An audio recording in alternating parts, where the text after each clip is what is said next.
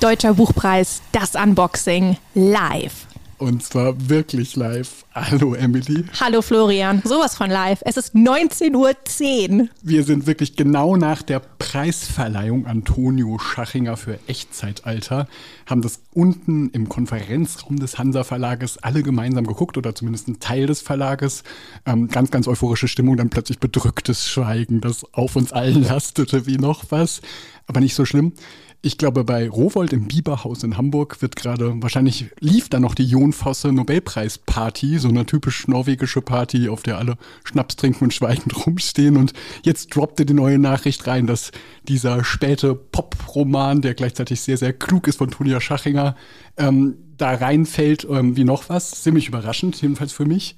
Und ähm, die werden jetzt einfach weiter feiern. Toll. Echt. Ja, irre. Herzlichen Glückwunsch an den Autor und an den ganzen Rowold Verlag. Und das bedrückte Schweigen lag natürlich ein bisschen daran, dass auch eine Hansa-Autorin nominiert war, nämlich Sylvie Schenk. Aber natürlich freuen wir uns auch für die Kolleginnen und den Autor, der jetzt den Preis bekommen hat. Eindeutig, denn Missgunst ist gar nicht unseres. Man hofft nur immer für die eigenen. Ich war ja schon ein paar Mal bei diesen Preisverleihungen und das ist tatsächlich immer ein ziemlich harter Moment. Man ist dann im Römer in Frankfurt und ähm, die Aufmerksamkeit ist irgendwie so gleichgeschaltet auf alle Autorinnen gerichtet im Saal. Ähm, man merkt, dass die Kamera mal hin und her wechselt. Ähm, irgendwie merkt man auch von hinten die Blicke auf alle ähm, der Nominierten des Deutschen Buchpreises gleichzeitig. Und schlagartig, sobald dieser Name fällt, ist alles anders. Es ist wirklich, als würden so Leute anfangen zu stinken oder so. Oh Gott. Alle rücken quasi ab. Nur noch der eigene Verlag kümmert sich dann so. Es sind immer von jedem Verlag ein paar Leute da. Seit einigen Jahren dürfen die leider nicht mehr genau dahinter sitzen. Da sitzen jetzt so komische Frankfurt-Honorationen. Man stürzt dann so nach vorne zu seinen Leuten und unterstützt die ein bisschen. Hat dann einen ziemlich ruhigen Abend vor sich, weil ab und zu vielleicht noch jemand vorbeikommt und so aber eigentlich der Verlag dann so sehr für sich steht und die Autorin auch tatsächlich irgendwie ein bisschen hinten runterfällt. Und das ist schon auch immer hart, weil man viel Aufmerksamkeit auf sich selbst gelenkt bekommt. Ja, also ich kann es mir, also ich war noch nie da. Ich war ja bisher Lektorin für internationale Literatur. Da habe ich natürlich keine deutschsprachigen AutorInnen, die für den Buchpreis nominiert sein könnten. Aber ähm, ich habe es gerade ja so ein bisschen schon mitbekommen, wie es eine große Spannung im Raum gibt und dann in der Sekunde, in der der Name fällt und es ist jetzt nicht unbedingt ähm, ähm, der Name, ähm, auf den man als Verlag gehofft hat. Äh, genau, also man merkt ja auch richtig, wie die Spannung aus diesem Raum irgendwie erschlaffte. Und was du da über den ähm, über die Buchpreisverleihung erzählst, finde ich super interessant. Und da habe ich auch wirklich eine eine Nachfrage. Ähm, frag mich aber, ob wir noch ganz kurz bei Tonio Scharinger verweilen wollen und ob du mir einfach noch mal ganz kurz einordnen möchtest, weil du bist jetzt ja wirklich der Experte für die deutschsprachige Literatur hier. Wer das eigentlich ist, wer hier eigentlich gerade den Preis gewonnen hat. Gern. Ähm, Tonio Schachinger ist tatsächlich gar kein Unbekannter. Ähm, sein erstes Buch, Nicht wie ihr, ähm, das er geschrieben hat, während er an der Angewandten in Wien noch studierte, ähm, ist beim kleinen österreichischen Verlag, bei Kremauer und Scheria, ein to toller Verlag, erschienen und hatte dann tatsächlich, wir reden ja heute hier über den Buchpreis, und der hat bestimmte Funktionen, die sehr gut funktionieren, manche, die vielleicht nicht so gut funktionieren. Auf beides werden wir noch zu sprechen kommen. Und Tonio Schachinger ist eigentlich ein klassisches Beispiel dafür, dass so ein wichtiger, zentraler, großer Preis ganz, ganz toll Aufmerksamkeit lenken kann und dass die Jurorinnen auch wirklich Entdeckungen machen können. Das war da so. Ich hatte dieses Buch gar nicht mitbekommen, irgendwie der Monolog eines Fußballers irgend so, oder irgend sowas. Und es kam da auf die Longlist und dann auf die Shortlist und es war auf jeden Fall ein total wichtiges, relevantes Buch plötzlich dadurch, über das einfach viele, viele Leute sprachen. Das war erst vor wenigen Jahren. Und ab dem Moment war eigentlich gesetzt, dass das irgendwie ein sehr interessanter, guter Autor ist. Und ähm, genau, wie das dann oft so geht, das ist ja auch ein typisches Ding der ähm, Dinge, die wir besprechen werden, wenn wir eines Tages über Indie-Verlage sprechen werden, ähm, kam das zweite Buch dann nicht mehr im gleichen Verlag, in einem kleinen, idealistischen Haus, sondern in einem größeren Verlag, ähm, was einfach auch ganz andere Wirkungen und so mit sich führt. Und dieser neue Roman, Echtzeitalter, ist ein total interessantes, gutes Buch. Das ist ähm, ein Roman, der irgendwie in einem glänzenden Stil geschrieben ist. Tonja Schachinger ist, glaube ich, einfach ein wirklich sehr guter Autor. Auf jeder Seite will man sich eigentlich eine Markierung machen, weil man so tolle Sätze liest, auf so eine irgendwie fluffig selbstsichere Art. Es sind immer wieder fast so Aphorismen, aber gleichzeitig wird ganz, ganz locker eine Geschichte erzählt. Und man weiß einfach, dass das ein Autor ist, der schreiben kann, von dem man noch viele, viele verschiedene Geschichten erleben kann. Und in diesem Roman erzählt er eine Internatsgeschichte in Wien, ein Elite-Internat. und eigentlich nur ganz im Klein-Klein die Intrigen und die Gängelungen eines weichen, freundlichen Jungen, der dort reinkommt, seine Probleme zu Hause, der Vater ist nicht mehr da. Ähm, und gleichzeitig erschafft dieser Junge sich ein Paralleluniversum, in dem er ins Gaming hineinsteigt und da aufsteigt und die große Komplexion, wie man überhaupt von den Dingen, die man dort erlebt, im Alltag erzählen soll. Das ist alles sehr schön und total toll. Und in der Schule geht es dann gleichzeitig ganz stark um reelle Gewalt, weil es einen ganz gewalttätigen Lehrer dieser Klasse gibt. Ähm, hat mir unglaubliche Freude gemacht, das zu lesen, war ein ganz tolles Buch. Trotzdem ist es tatsächlich interessant, weil viele, viele Bücher der letzten Jahre sehr stark auch gesellschaftlich relevant waren. Hier kann man auch über gesellschaftliche Relevanz reden, wenn man sagt, in dieser Schule gibt es eben Gewaltrituale und so weiter.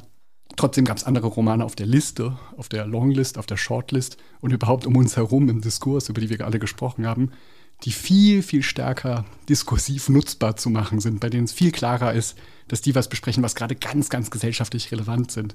Auf der Liste jetzt war ja beispielsweise auch mit Anne Rabe ein Roman, der Gewalt in der DDR und in der Nach-DDR ähm, erzählte. Und in dem Roman geht es ganz stark um so eine DNA von Hierarchien und von Gewaltsamkeit und so weiter. Das kann man vielleicht auch rein wünschen und reden und so weiter, Antonio Schachingers Roman, aber es ist vor allem einfach nur ein sehr schöner Roman. Deswegen war ich im Moment, als es verkündet wurde, tatsächlich verblüfft. Ich hatte den nicht auf meiner Wettliste gehabt. Also unter den, es waren ja fünf äh, Nominierte insgesamt auf der Shortlist noch, also in diesem Reigen hast du Tonio Schachinger jetzt nicht unbedingt vorne gesehen. Da hättest du eher auf einen anderen Autor, eine andere Autorin getippt. Ja, ehrlich gesagt eigentlich sogar ähm, eben, das sind ja sechs Stück. Ich hätte auf vier, fünf andere davon getippt. Ähm, genau aus diesem Grund, dass ich schon sagen würde, der Buchpreis wurde immer wieder auch für Sachen verliehen, die nicht auf den ersten Blick einfach nur gesellschaftliche Relevanz oder so etwas verströmen. Aber irgendwie spielt das natürlich doch eine große Rolle bei einem Preis, der eben vor 19 Jahren erfunden wurde mit dem großen Anspruch, dass er gesellschaftlich relevant sein soll. Das ist ja genau das Geheimnis dieses deutschen Buchpreises. Da wurde etwas geschaffen, das weit, weit über das riesige deutschsprachige System von Förderpreisen hinausgehen soll und der so ein bisschen so einen höheren Status, so eine Spitze der Aufmerksamkeitspyramide ähm, betreiben soll. Und in diese Idee ist meiner Meinung nach eingeschrieben, dass Romane ganz, ganz häufig diskursiv anschließbar sind. Das ist für bestimmte Literatur sehr gut und für bestimmte andere Literatur schlecht. Es gibt ganz viele Gegenbeispiele. Es gibt auf dieser Liste einen Roman wie Frank Witzel, der total avantgardistische Schreibweise hatte, oder vor ein paar Jahren Annette, ein Heldinnen-Epos, den man auch total auf Antifaschismus und so weiter hinlesen kann, aber die trotzdem irgendwie formal so verblüffend und seltsam sind, dass eigentlich nicht auf den ersten Blick klar ist, warum sie so gesellschaftlich diskutierbar wären. Aber trotzdem geht es dann eben immer wieder. Dafür ist vielleicht dieses Annette, ein Heldinnen-Epos von Anne Weber ein gutes Beispiel. Und ähm, da sind wir schon vielleicht bei einer großen Sache, die der Deutsche Buchpreis erzeugt, dass er bestimmte Formen von Literatur sehr, sehr in den Mittelpunkt stellt. Ähm, überhaupt, dass über so wenige Romane diskutiert wird und dass sie so wichtig genommen werden. Es geht plötzlich sehr um Wichtigkeit. Und ich weiß gar nicht, als wir alle angefangen haben, uns für Literatur zu interessieren, ob das tatsächlich der Kern dieses Gedankens war, warum wir das machen wollen. Mhm ja, zumal haben wir, glaube ich, noch nicht so stark in Preisen gedacht wahrscheinlich. Aber das ist jetzt natürlich auch irgendwie eine Berufskrankheit, weil wir beide im Verlag arbeiten und das natürlich auch für uns ökonomisch dann einfach interessant und wichtig ist. Ähm, der Buchpreis an sich, das finde ich aber auch mal ganz interessant. Der, du hast ja vorhin schon ein bisschen beschrieben, wie das ist. Ähm, der ist jetzt ja auch aber nicht, also nicht nur aufgeladen dadurch, dass es der wichtigste, ähm, auch äh, der, der Preis in Deutschland mit dem, mit dem höchsten oder? Korrigiere mich, wenn ich da falsch liege, oder? Ja, ganz klar, ist weit darunter. Das sind 25.000 Euro, da geht es schon noch einiges weiter. Ja, aber auf jeden Fall ähm, der wichtigste Preis, wenn es dann um die Verkäufe danach geht. Ich glaube, also der Georg, Büchner, Georg Büchner Preis, ähm, da kriegt man, äh, ich glaube, das ist der höchst dotierteste. Oh Gott, bin nee, ich jetzt hier ähm, auf dem Holzweg? Genau, ähm, ich ähm, stehe auch gerade, nee, nee, es gibt andere, die noch wesentlich höher sind. Sogar noch ähm, höher. Aber ähm, man muss ja tatsächlich eigentlich auch in so Autorkarrieren und so weiter denken und nicht nur in einer Kapitalsorte von Euros. Und ähm, da ist es tatsächlich so, dass natürlich in manchen Jahren der Büchnerpreis ganz gewichtig sein kann oder auch andere Preise, wenn alles plötzlich zueinander passt.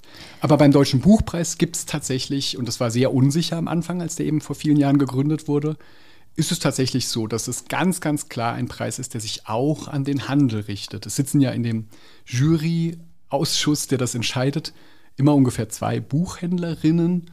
Und das ist schon sehr bewusst vom Börsenverein des deutschen Buchhandels, der dahinter steht, ähm, so gemacht. Und damit soll ganz klar die Inlandssales angekurbelt werden. Und gleichzeitig gibt es auch viele Statements aus den ersten Jahren dazu, dass es auch große Sorge gab, dass die Auslandsübersetzungen und so weiter der Verlage langsam einbrechen könnten oder eben gar nicht so groß waren, wie Deutschland sich da sah vielleicht. Und da soll eben auch ein Prädikat drauf sein. Man sieht ja immer wieder diesen Sticker, Shortlist Deutscher Buchpreis, Longlist Deutscher Buchpreis und so.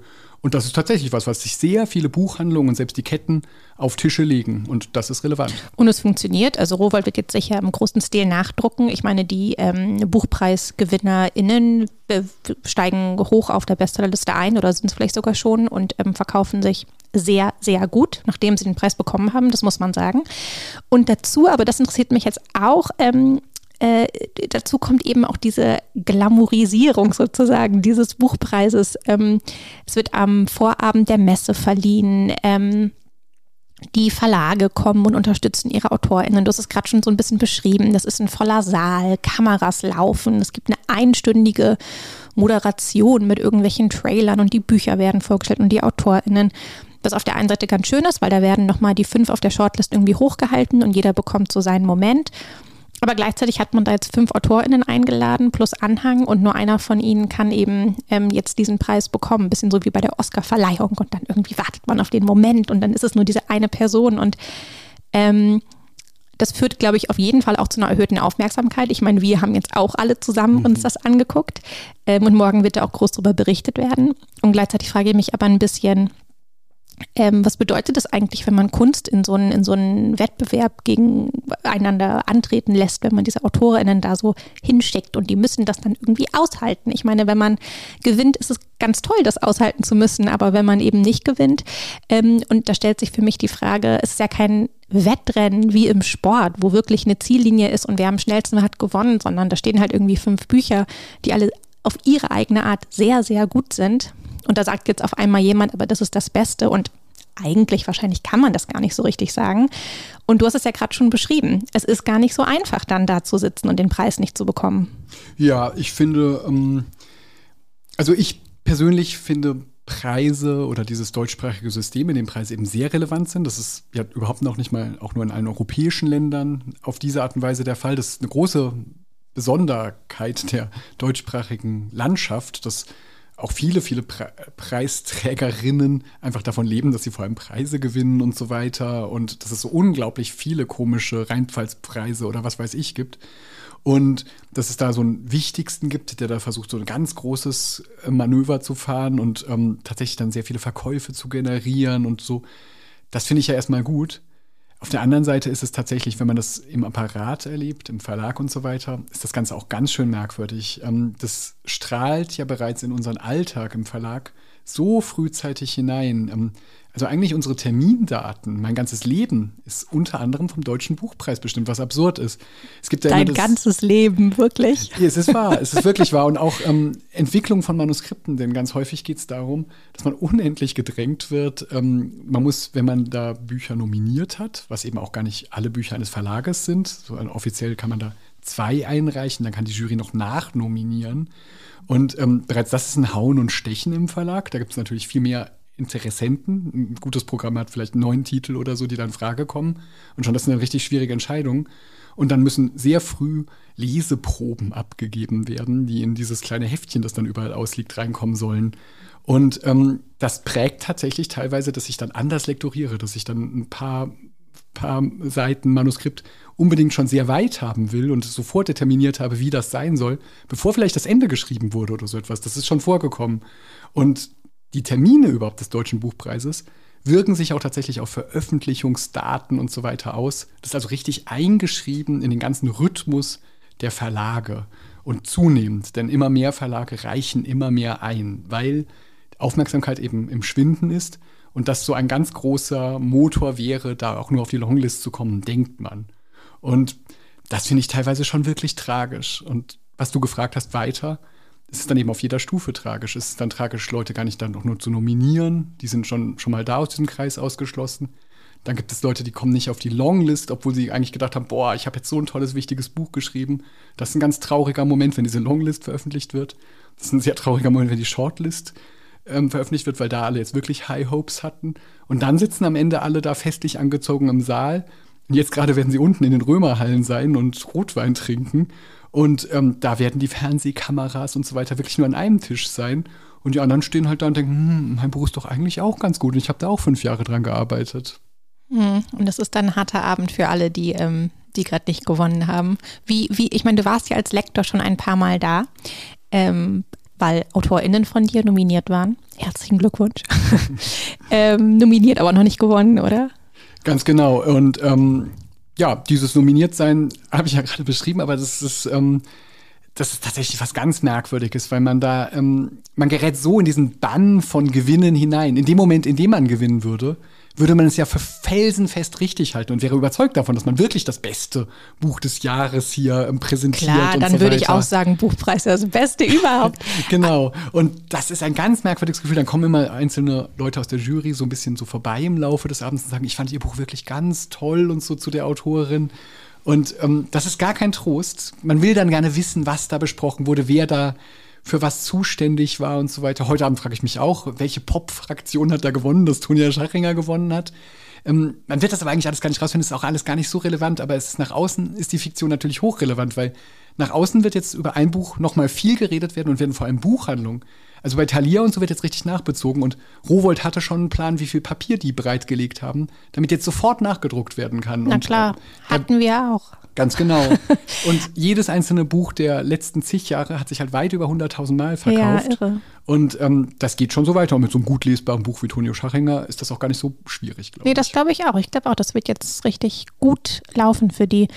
Aber sag mal, ähm, noch eine letzte Frage zu dieser Verleihung, einfach nur, weil ich das so, das ist ja irgendwie auch so ein geschlossener Raum. Ich war, wie gesagt, noch nie da. Ich glaube, das ist, also da muss man auch nochmal die nächste Stufe erreichen, um da einfach mal eingeladen zu werden als, ähm, als Teilnehmende wahrscheinlich. Aber ähm, wie ist denn das so, wenn man da als Lektor ist und mitfiebert?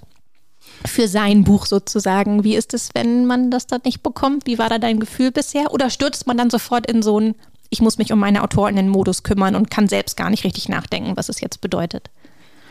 Ja, beides gleichzeitig. Also ich kann mich noch erinnern, dass ich da immer dann vor allem so ähm, manisch klatschte, weil, weil man das halt tut und daher das, das Denken noch so ziemlich ausgeschaltet war. Aber ähm, man ärgert sich tatsächlich und auch, ähm, keine Ahnung, ein Verlag wie Hansa beispielsweise ist ja tatsächlich ein unabhängiger Verlag und ähm, dieser so einen Preis zu gewinnen, wäre richtig relevant für den Verlag. Das wäre tatsächlich, dass, ähm, dass hier einfach definitiv das sehr beitragen würde dazu, dass so ein Jahr gut läuft und so weiter. Und deswegen ist es tatsächlich, da lastet richtig auf einem, dass man denkt, boah, ähm, ich will das, egal was passiert und so weiter. Das ist natürlich super heftig, weil man gleichzeitig dann in so einem winzigen Betrieb wie dem ähm, Literaturbetrieb, der übrigens dann auch gar nicht so glamourös ist. Das ist ja auch eine relativ, da tritt ja kein Fernsehballett auf oder so. Noch vielleicht nächstes Jahr. Genau, warten wir mal ab. Don't give them the wrong ideas. Aber ähm, also das ist ja ähm, als Gala noch relativ neutral gehalten, bis auf diese ja. typischen Bachmann-Preis und dort Videos, die man irgendwie immer ähm, so halb über sich ergehen lassen ja, über muss. sich ergehen lässt. ähm, und man kennt ja so viele Leute. Und das ist dann natürlich immer ein ganz komisches Ding, dass man einerseits auch harte darwinistische Interessen vertritt und andererseits alle irgendwie mit einem befreundet sind, man es auch sehr den anderen gönnt. Also ich freue mich jetzt natürlich total für den Verlag, kenne auch da Leute im Lektorat, finde den Autor toll und so weiter. Und gleichzeitig ist man trotzdem auch auf der anderen Seite. Und in der Jury wird es auch ganz, ganz sicher so sein. Das dringt dann halt meistens nicht nach außen. Aber da werden ja auch Kämpfe ausgefochten worden sein und so. Was man ja dieses Jahr auch ganz stark mitbekommen hat, weil es da ja sogar so ein tolles Outing gab, dass bestimmte Briefe, ganz absurd über das Buch von der Longlist von Charlotte Gneuss, ähm, erreichten angebliche Kritikmängellisten von Ingo Schulze die Jury, um der so zu zeigen, so, boah, das müsst ihr jetzt wirklich aussortieren, das geht gar nicht, obwohl es ein ganz tolles Buch ist übrigens. Und da sieht man ja, wie wahnsinnig hart mit eigentlich mit Bandagen da gekämpft wird, von ganz, ganz vielen Seiten, von Autorinstanzen, von Jurys, von Verlagen und so weiter. Das ist also schon ein harter Austragungsort und gleichzeitig gibt es dann eben am Anfang diese Reden, die manchmal so ein bisschen kirchentagsmäßig sind, manchmal aber auch tatsächlich einfach sehr wichtige Punkte ansprechen, bei denen ähm, eben verschiedene Instanzen des Literaturbetriebs und des Frankfurter Kulturlebens ähm, ähm, was politisch Relevantes sagen. Und oft sind ja auch dann die Reden wiederum der Preisträgerinnen tatsächlich politisch relevant und ähm, machen einfach Punkte und so weiter. Und da hat man ergreifende Momente in den letzten Jahren erlebt mit Anne Weber, mit Sascha Stanisic, mit Kim de l'Horizon. Kim de l'Horizon im letzten Jahr, was ja auf jeden Fall ein total wilder, ähm, ungewöhnlicher, rausbrechender Augenblick war, in dem tatsächlich an ein politisches Ereignis sehr stark erinnert wurde. Und das alles vermischt sich. Gleichzeitig sitzen da ganz viele Leute, die irgendwie im Kopf eine Kalkulation haben. Das ist natürlich wirklich merkwürdig. Aber würdest du dann trotzdem sagen, unterm Strich ist das eigentlich jetzt so äh, von allen oder von einigen Seiten betrachtet, ist das doch irgendwie ein guter Preis und eine gute Veranstaltung? Weil ich, also ich glaube, ich habe ja ein bisschen dafür plädiert zu sagen, vielleicht muss man die Leute da gar nicht so in die Arena schicken. Vielleicht kann man auch einfach schön, ähm, also meinetwegen kann man eine Longlist oder eine Shortlist machen, aber vielleicht verkündet man dann einfach an einem Tag ähm, den die Gewinnerin und da gibt es dann eine tolle Preisverleihung und da gibt es dann nur eine Person, die gewinnt und die weiß das schon vorher und alle wissen das schon vorher und ähm, man zeichnet immer noch irgendwie ein sehr, sehr gutes und wichtiges und richtiges Buch aus, aber man fährt halt ein bisschen diesen so, man lässt eben Kunst miteinander konkurrieren weg. Ähm, aber du, bei dir habe ich das Gefühl, du sagst, ja, aber so unterm Strich ist das doch eigentlich doch eine Sache, von der wir alle und unsere Branche vor allem ähm, am Ende profitiert davon, dass der Buchpreis so funktioniert, wie er funktioniert?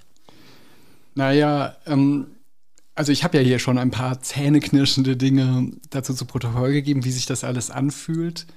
Ich finde auch deinen Punkt schon gut, dass das gar nicht so sein müsste. Auf der anderen Seite muss man wirklich sagen, ähm, es könnte alles schlimmer sein. Das ist vielleicht das Beste, was man sagen kann, denn ähm, ein Instrument, das der Buchhandel sich geschaffen hat, um so richtig zu verhökern, die könnten ganz, ganz, ganz, ganz andere Bücher da aufs Treppchen heben, mit denen sie auch ganz andere Umsätze machen würden, als wenn man eben ähm, Annette ein Heldin-Epos oder Blaue Frau von Antje Ravik Strubel oder ähm, Frank Witzel oder so auszeichnet. Also, ob das jetzt tatsächlich einfach ein Buchhandelspreis ist, das ist die große Frage. Man kann schon sagen, das ist einfach ein sehr gut dotierter Förderpreis, mhm. ähm, bei dem tatsächlich oft sehr interessante Literatur diskutiert wird. Und das finde ich natürlich wiederum extrem begrüßenswert. Ich finde, das ist ein guter Punkt und der erinnert mich jetzt auch ein bisschen an unsere E- und U-Folge. Denn es gibt ja noch diesen anderen Preis, den ähm, Preis der unabhängigen Buchhandlung, der ja auch in den letzten Jahren immer wichtiger geworden ist und ich glaube auch immer mehr Aufmerksamkeit ähm, bekommt und der ja auch auf der Messe verliehen wird. Ähm, und da nominieren eben die unabhängigen Buchhandlungen ihr Lieblingsbuch des Jahres und küren dann auch den, die Gewinnerin. Ähm, und da, das finde ich immer super interessant zu sehen, was da so auf der Liste ist, weil das sind eher, würde ich sagen, diese, das ist eher der weiche, der zugängliche Literaturbereich, das sind eher diese Upmarket-Stoffe, ähm, also jetzt nicht unbedingt die Hochliteratur, ähm, sind tatsächlich Sachen, die die Buchhändlerinnen einfach lieben, die sie wahrscheinlich aber auch schon gut verkauft haben und die sie einfach natürlich auch weiterhin gut verkaufen wollen. Ähm, und da stehen dann solche Bücher wie Eine Frage der Chemie drauf oder wir haben mal vor einigen Jahren mit Der Gesang der Flusskrebse diesen Preis gewonnen. Und das stimmt, dass natürlich der Deutsche Buchpreis sich da schon nochmal was anderes auf die Fahne schreibt. Und da bin ich natürlich voll bei dir. Wie schön, dass es da noch etwas gibt, was die Literatur noch auf die allervordersten Plätze der Bestsellerliste hieft.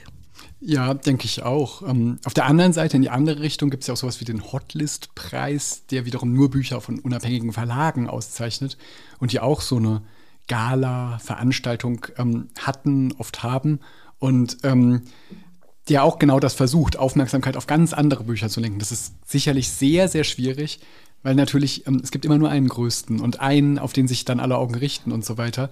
Und deswegen finde ich ja wiederum auch dieses ganze Geschimpfe über den Preis, ähm, sowas wie das dann eben gesagt wird, dass dann durchgezählt wird. Diesmal war das ein großes Durchzählen, ähm, bei dem es dann gab, dass gesagt wurde, ähm, kein Indie-Verlag mehr in der Shortlist.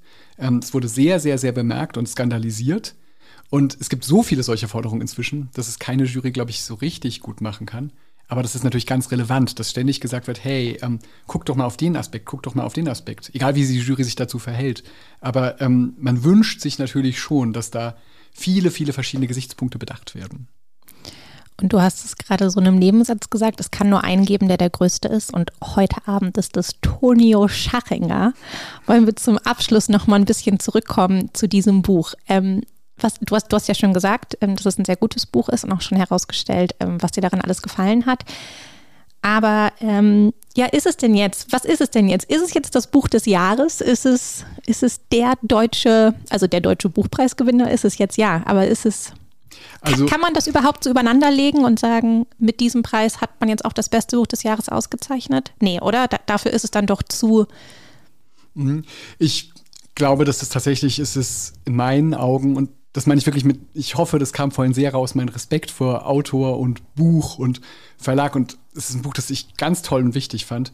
Aber für mich ist es offen gesagt noch nicht mal das Buch des Moments. Ähm, denn es gab so viele erregte Debatten. Es drang gerade sogar so ein ganz bisschen rein in die Moderation, die ähm, mehrmals bei Ostdeutschland-Themen nachfragte, ähm, die Jurysprecherin, ähm, und das so als was Spezielles erwähnte. Das ist schon sehr interessant, dass es immer wieder literarische Diskussionen gibt, die dann aus dem innersten Kreis auch hinausgehen. Und das waren, glaube ich, jetzt schon gerade die Bücher von Anne Rabe und Charlotte Gneuss.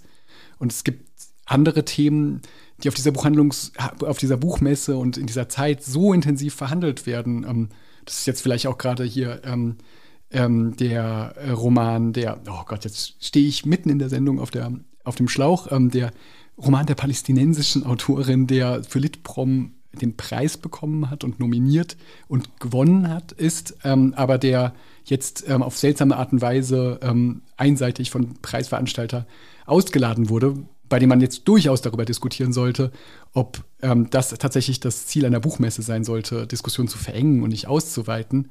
Also wir haben viele, viele Bücher und Themen, die relevant sind. Und Jon Fosse vielleicht auch, dass hier über ein Werk gesprochen wird auf eine ganz andere Art und Weise, das nicht einfach politisch nutzbar gemacht werden kann.